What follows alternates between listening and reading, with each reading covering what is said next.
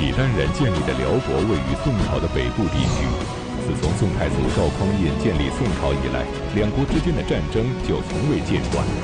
直到宋真宗赵恒统治时期，发生了一件战事，致使两国签订了一个合约。一纸协议不但换来了宋辽两国之间的百年和平，而且使北宋在经济文化方面得到了空前的发展。从而进入经济繁荣时期，但是与此同时，它也揭示出大宋王朝富而不强的悲惨命运，为他今后的衰亡埋下了伏笔。那么，这份协议的内容究竟是什么？它又是如何影响了大宋王的历史进程呢？历史高级教师袁腾飞为您带来大型历史系列节目《腾飞五千年·宋朝》，敬请收看第十六集。澶渊之盟。公元一零零四年，也就是宋真宗景德元年，辽国的萧太后萧绰与辽圣宗耶律隆绪率大军南下，绕开这个宋朝设防严密的城池，迅速打到了黄河岸边的澶州。只要过了黄河，就可以直取宋朝首都。宋真宗非常着急啊，召集这个文武百官议事。怎么办？辽国人来了，大伙给我出主意吧！啊，于是大伙开始出主意。参知政事王钦若就副宰相嘛，啊，这个人是南方人，啊，建议皇上迁都金陵以避敌锋。敌人打到黄河岸边了，怎么办呢？跑啊！往哪儿跑？我的家乡啊，金陵啊！为什么要往那儿跑？有长江天险呀！曹孟德八十万大军都过不去，敌人打不过来。这个如果真宗皇帝要听了王钦若的话。那建言南渡的事儿，提前一百年就出现了，那那不就成了南北朝了吗？逃到金陵，皇上沉吟，心思也动啊，因为开封这个地方不适合建都，无险可守，敌人都打到黄河岸边了，所以要不咱跑一跑，往金陵跑。这个时候，签书枢密院士这个陈尧叟又给皇上谏言，陈尧叟是四川人，啊又谏言说不好，不要去金陵。咱应该去成都啊，因为他四川人嘛，他建议去自己家乡，去成都。当年安史之乱，明皇幸蜀，唐明皇就跑到那儿去了。蜀道难，难于上青天。这个这个这个，安史叛军就没有打进去，保住唐朝的后边一百多年的基业。所以这个不要去南方啊，金陵不好，蜀地好啊，应该往那儿跑。皇上没主意了。看来这两位宰执的意见是一致的，就是跑。区别呢，就在于往哪儿跑，都想让皇上往自己的家乡跑。一个建议跑金陵，一个建议跑成都。皇上说：“这个那两位爱卿的意见，我慎重考虑吧。反正跑是大计已定了，就是往哪儿跑的问题。你们二位这个什么心思呢？我也都能明白。但是我还得征求一下第三方的意见啊，因为你们让我往你们的家乡跑啊，我得找一个不是你们家乡的人。”我听听他的意见，到底往哪儿跑？听谁的呢？新任宰相平章政事寇准。皇上想啊，这寇准呢是陕西人，八成他让我迁都长安吧。寇准来了，皇上跟他说：“寇爱卿，现在这个敌寇当前，两位宰执是这样的意见，他让我上金陵，他让我上成都，你准备让我去哪儿啊？”就问寇准。寇准说：“这个主意谁给出的？”皇上说：“这个两位宰执啊。”没点名，不能点名啊！那点名你就把人给卖了啊！两位宰执给出的主意，寇准说：“甭管谁出的主意，先把这俩人宰了，拿他们人头祭旗。”皇上一听，哇，好大的口气啊！本朝从来不杀士大夫，你可倒好啊！大敌当前，上来就要把两位宰执给宰了，那拿脑袋祭旗，为什么呀？寇准说：“都城是天下根本，根本动摇，人心尽失。”这树根要动摇了，树还能活吗？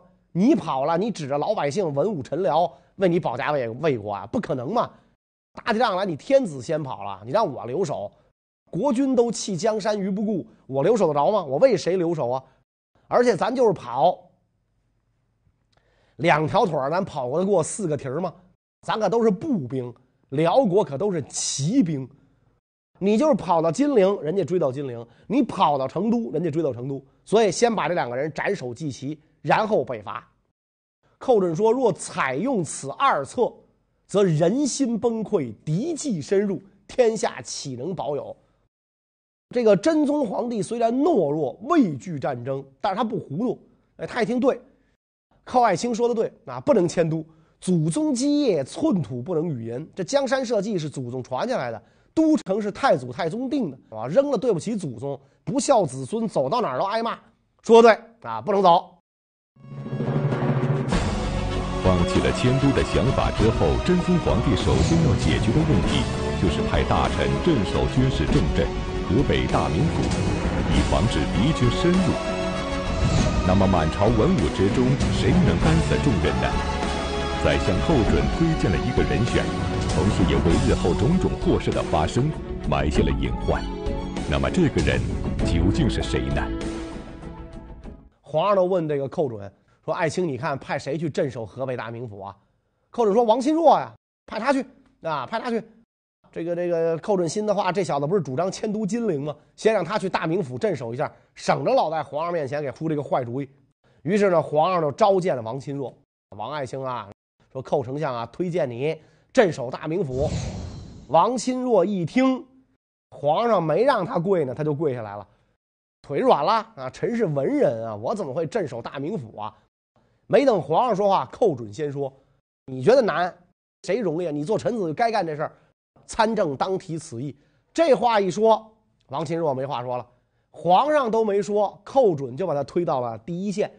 但是不管怎么说呢，王钦若是宰执一级的高官，到达前线，甭管他是真起作用还是假起作用，最起码名声这么大，证明这个。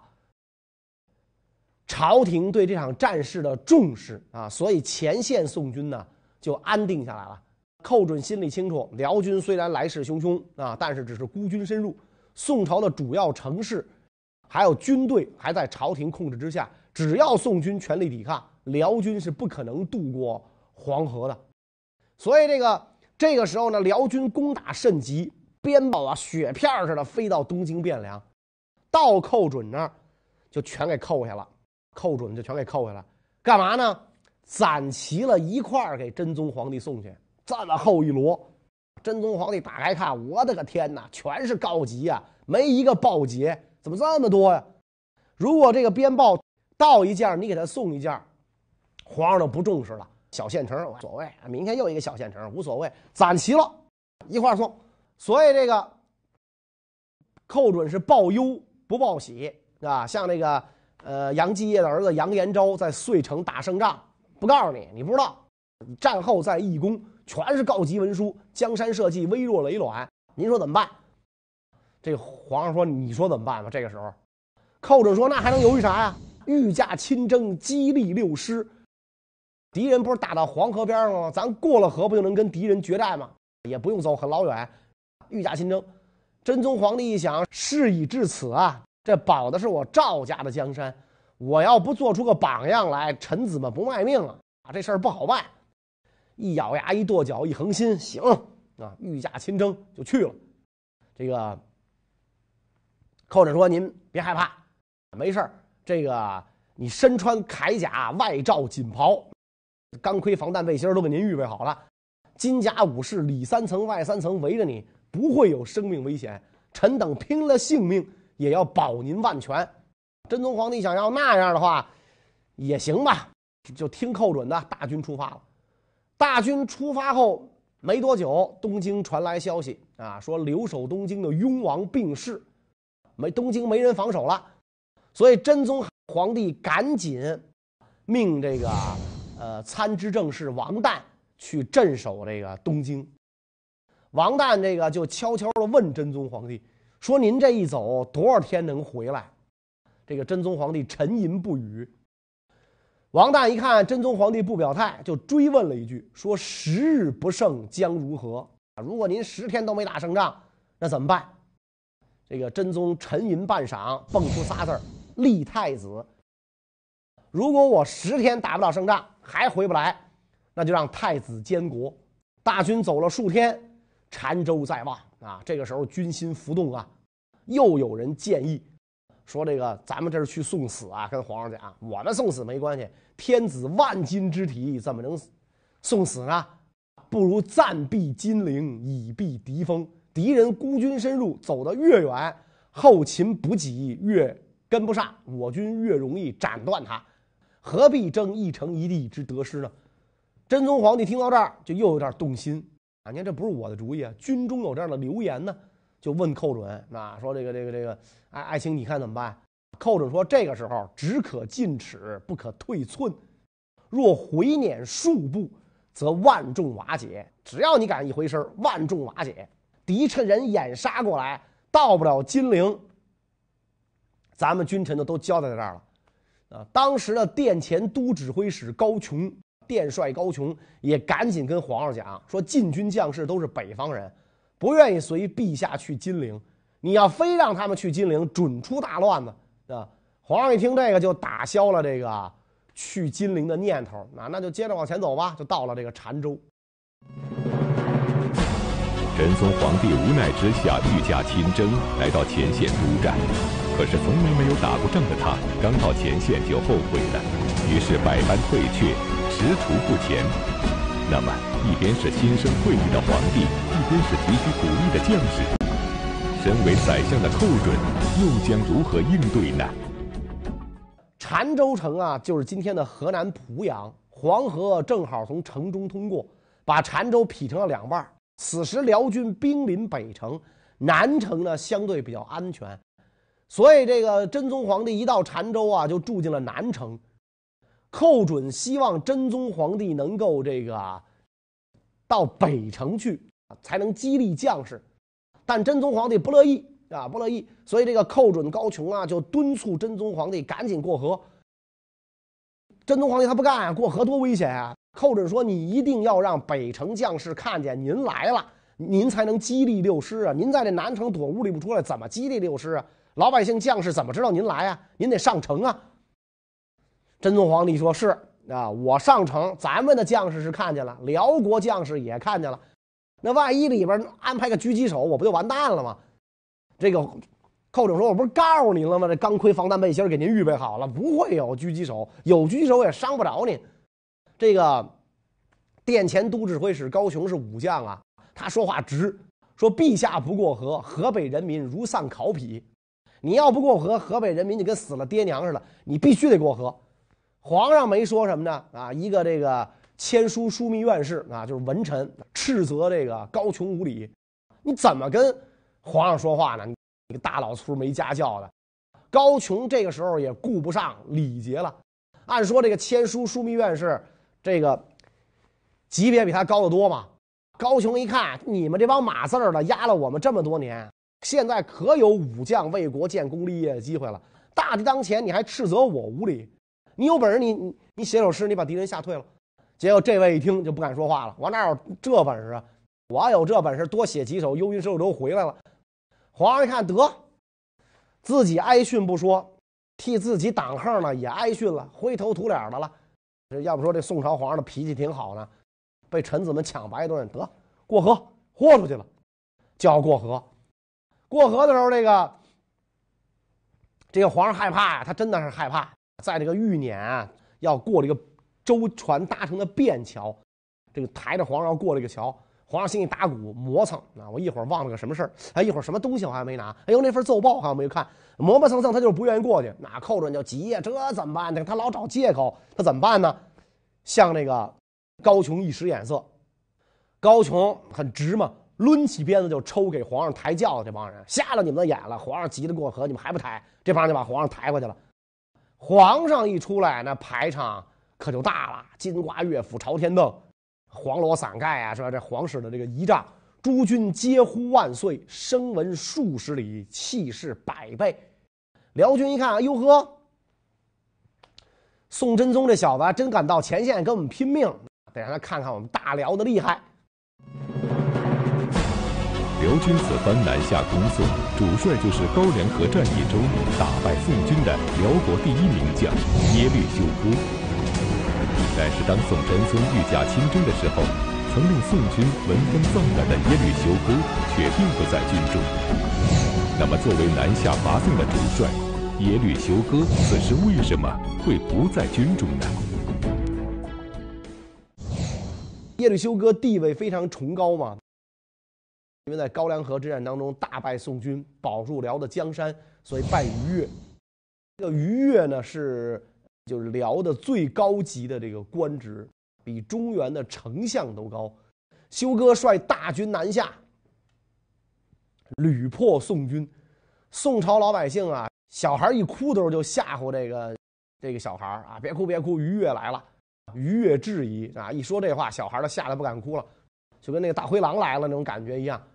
这么厉害的百战名将耶律休哥，没想到呢，在这个小阴沟里啊，翻了个船啊。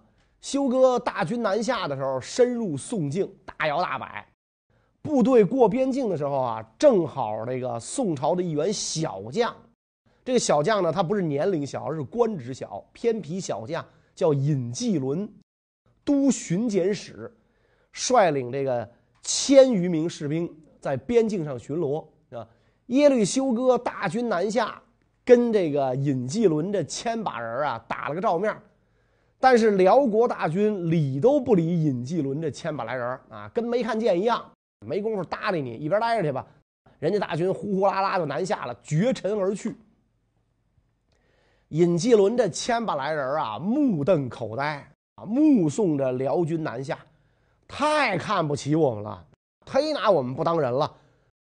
你你看人家根本就没把咱这千把来人啊放在眼里，你爱干嘛干嘛是吧？你巡逻你接着巡逻，对不起打扰您了，然后我们走了是吧？懒得搭理咱们，连收拾你的功夫都没有。人家要跟宋军主力决战，没工夫理你。所以尹继伦非常悲愤地跟这千把来宋军说：“说敌寇蔑视我等如鱼肉耳，太不拿我们当人了啊！蔑视我们跟鱼肉一样，懒得搭理我们。”开胃小菜人都不吃，直奔主食去了。说这个，彼南出而捷，还则乘胜驱我而北，不捷亦且泄怒于我，将无一类矣。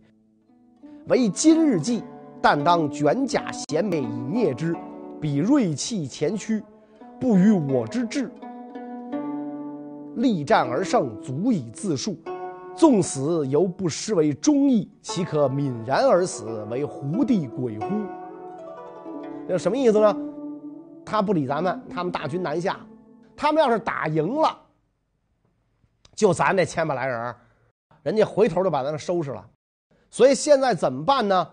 最好的这个办法就是咱们这千把来人啊，卷甲衔枚，嘴里含上枣，马蹄子包起来，衣甲遮起来。蹑手蹑脚的跟在他后面，跟着他，然后呢，他们锐气前行，趾高气扬往前走，绝对想不到，就咱这千把来人敢袭击他，咱要打他一个措手不及。如果打赢了，我等建功立业，上报国恩，下为妻子；如果打输了，我们亦为鬼雄，总比跟这儿不明不白的白死要强得多。尹继伦这番话说完之后，将士感愤，愿随将军杀敌。就这千把来人跟着耶律休哥大军在后边，蹑手蹑脚的就南下了。这个休哥大军一路趾高气扬南下，根本没想到后边还跟着一支宋朝的边防军。所以，这个休哥大军在离宋军主力的军营还有四五里的地方扎下营来，休整队伍，准备跟宋军主力决战。尹继伦知道这个时候自己的这个机会来了啊！辽军一扎营，晒被子的晒被子，洗衣服的洗衣服，做饭的做饭。当时可能正值饭点嘛，大摇大摆，该干嘛干嘛。岗哨也很松懈，连流动哨都没派，这就开饭了。尹继伦这千把来人就埋伏下，一声令下，冲入辽营，而且呢，这个尹继伦呢，直奔于越中军大帐。如果能够。斩杀耶律休哥，我这么一个偏僻小将能把于越杀掉，就是把我碎尸万段也值了。宋军就直接冲到了这个耶律休哥帐前，辽军都做饭、洗衣服、晒被子，竟然没有人保卫。所以这个耶律休哥干嘛呢？耶律休哥正吃饭呢，勺啊、筷子、小刀、小刀，他正切肉呢。宋军冲到是挥刀就砍。耶律休哥只能拿手里切肉的小刀抵抗，来不及拔剑，剑都没带在身上，可能放在旁边的支架上啊，所以被这个宋军用短刀砍伤了这个这个手臂。当然了，这个契丹武士疯了似的要保卫耶律休哥啊！要是耶律休哥死了，这一票人都得死于军阀。于越多大的官啊，竟然被敌人给杀了，所以契丹武士玩了命了，我死我也不能让他死，把耶律休哥给抢下去了。宋军这边主力看到这个辽营骚动，怎么回事啊？辽营怎么自己骚动起来了？然后就看到这个辽营当中啊有宋军旗帜，宋军统帅非常高兴啊，没想到我们还有一支敌后武工队，所以赶紧起兵配合啊。耶律休哥打了他一生当中啊最后一场大仗，也是最大的一场败仗。辽国的最高军事长官耶律休哥竟然败在了宋朝一个无名小卒的手下，这位名将羞愧难当，回国不久便抑郁而终。辽军为此咬牙切齿，义愤填膺。如今宋真宗亲自率军来到前线，辽国将士摩拳擦掌。准备一雪前耻，可是没有想到命运再一次捉弄了他们。第二天，辽朝统军使萧达林啊，辽朝名将，当年生擒杨业的就是这个萧达林嘛，出城挑战。宋军知道萧达林英勇啊，没人敢跟他当面对战。但是呢，你别看我军战斗力不行啊，但是我军武器先进，你敢出城挑战，你个不知死活的东西！啊，让你尝尝我们的这个先进武器的厉害，所以宋军放床子弩，射城墙用的那种玩意儿，一支箭好几米长，箭头整个这一长矛头，叭一箭放出去，命中萧达林啊，中箭坠马，辽朝第一名将就被宋军放箭射死了。这样一来，辽军那个士气沮丧啊，我朝第一名将。竟然被这个宋军给射死了，看来是老天啊都不愿意宋辽再打仗了。萧达林这一死，成为了澶州之战的转折点啊！辽军丧失统帅，无心再战。这个萧太后呢，就提出了议和的建议。真宗皇帝正好就坡下驴啊，朕早有此意，早就想议和。现在既然辽国来求我们。已经认输了嘛，所以这个不给点面子也是不友好的。那这样的话就可以议和吧。双方使臣往还几次之后，宋朝派了个小官叫曹利用，出使辽营去跟辽议和。议和之前，真宗皇帝交代曹利用，割地断不可行啊，给点钱无所谓，一年一百万，你照这个底线去谈。曹利用表示绝不辜负陛下信任，赴汤蹈火，粉身碎骨，万死不辞，肯定把这事儿办好。您请好吧。这个曹利用转身出来了，寇准就拦住了曹利用。寇准多大干部啊？跟曹利用讲说：“你这次啊去辽营议和，皇上答应你给辽一百万岁币，但你要敢超过三十万，回来我就宰了你。”曹利用诺诺称退啊，相公您放心，绝不会超过三十万。宋辽两国霸占进入谈判阶段，真宗皇帝的原则是不割地，寇准的主张是少给钱，但是辽国之主萧太后却是企图从谈判桌上获得在战场上得不到的好处。那么，宋朝的议和使节曹利用究竟是如何从中斡旋？获得了双方都满意的谈判结果呢。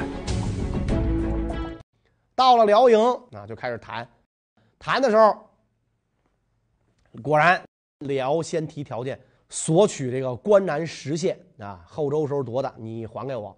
曹利用说，后周时候夺的地儿，你跟我要，那又不是我朝占的疆土，你跟后周要去。那我朝没听说过这事儿，割地断不可行。您要是再说割地的事儿，对不起，我走了，咱甭谈了。所以这个时候，一个辽国大臣上来跟曹利用讲，说地是必须割的啊，然后岁币你得给多少多少。那曹利用哈哈大笑，这个仗都打到这份上了，你们统帅阵亡，我也不是不知道。那你别拿这事吓唬我。你如果要是毫无诚意，我现在回营复命，和谈失败，两军明日再战。辽一看自己的底线都被宋军摸到了吗？没办法了，说好好好吧，别激动，大家都别激动，都淡定点有话好好商量。最后就跟曹利用呢达成了协议，给多少岁币呢？每年宋要给辽白银十万两，绸缎二十万匹，就是三十万这个数。然后这个曹利用呢带了一个辽朝使臣回来，这个复命。回来的时候呢，正好这个真宗皇帝啊在吃饭，不方便接见曹利用。啊，皇上吃饭你不能打扰，但是皇上又急于知道给了多少，就派一个宦官出来问。宦官就出来问曹利用说：“皇上问你给了多少？”啊，曹利用说：“此国之大事，你不得与闻。这国家机密，有哪人告诉你？一个宦官是吧？你别问。”宦官说是皇上着急，不是我问你给多少钱，不是掏我们家钱。皇上着急，你必须告诉皇上。这个曹利用以三指覆面啊，伸出三个手指头。太监回去跟皇上说啊，这姓曹的呀，他不告诉我，但是他拿三根手指头压脸上，啊，没脸见人，三根手指头，我估计是三百万吧。您说让给一百万，他有辱皇恩，他给了三百万。皇上一听，筷子都掉地下了，怎么给这么多呀？太多太多。连呼太多，转念一想，嗨，三百万天下太平，这事儿值了。皇上把饭吃完，第一件事就召见曹利用。曹利用进来，口称死罪，死罪死罪。微臣答应的太多了啊！曹利用真能装，你这不是诚心吓唬皇上吗？嗯，给的太多了。这个这个，皇上高度紧张，呃，但是已经做好心理准备了啊。没关系，爱卿，你说你给了多少钱？曹利用说。给了三十万，哎呀，皇上高兴的就差蹦起来拥抱曹利用啊！才三十万呢，我让你给一百万，你没割地，三十万就把辽给打发了，赶紧提拔这个曹利用，太会办事了。曹利用后来也官居宰执嘛，然后这个这个宋辽的使臣几次往还之后，双方又达成了和议啊，因为这个澶州呢又称澶渊，所以这场会盟被称为。澶渊之盟，主要内容有这么几点。第一点呢，就是辽宋为兄弟之国，辽圣宗年幼，尊宋真宗为兄，自己称帝；宋真宗尊萧太后为叔母。第二点呢，白沟河为界，双方各自撤兵，谁也不要占谁的地儿，谁也不要加强国防攻势，不要针对对方有不友好的举动。第三呢，就是每年宋要给辽岁币啊三十万，边境开设榷场，互市贸易。辽用马匹皮毛换宋的丝绸、瓷器、茶叶。所以这个澶渊之盟缔结之后啊，宋辽百余年间不再有大的战事，和平友好，致力于发展内政。对于这个宋朝来讲，可以说呢。这个澶渊之盟的签订是一个很挫败的事儿啊！真宗皇帝感觉到很郁闷。那么真宗皇帝靠什么来这个呃疏导自己的心情呢？就他回到这个宋朝之后，又干了哪些事情来弥补这个澶渊之盟签订给他造成的伤害呢？嗯，关于这个问题呢，我们下一讲再讲。谢谢大家。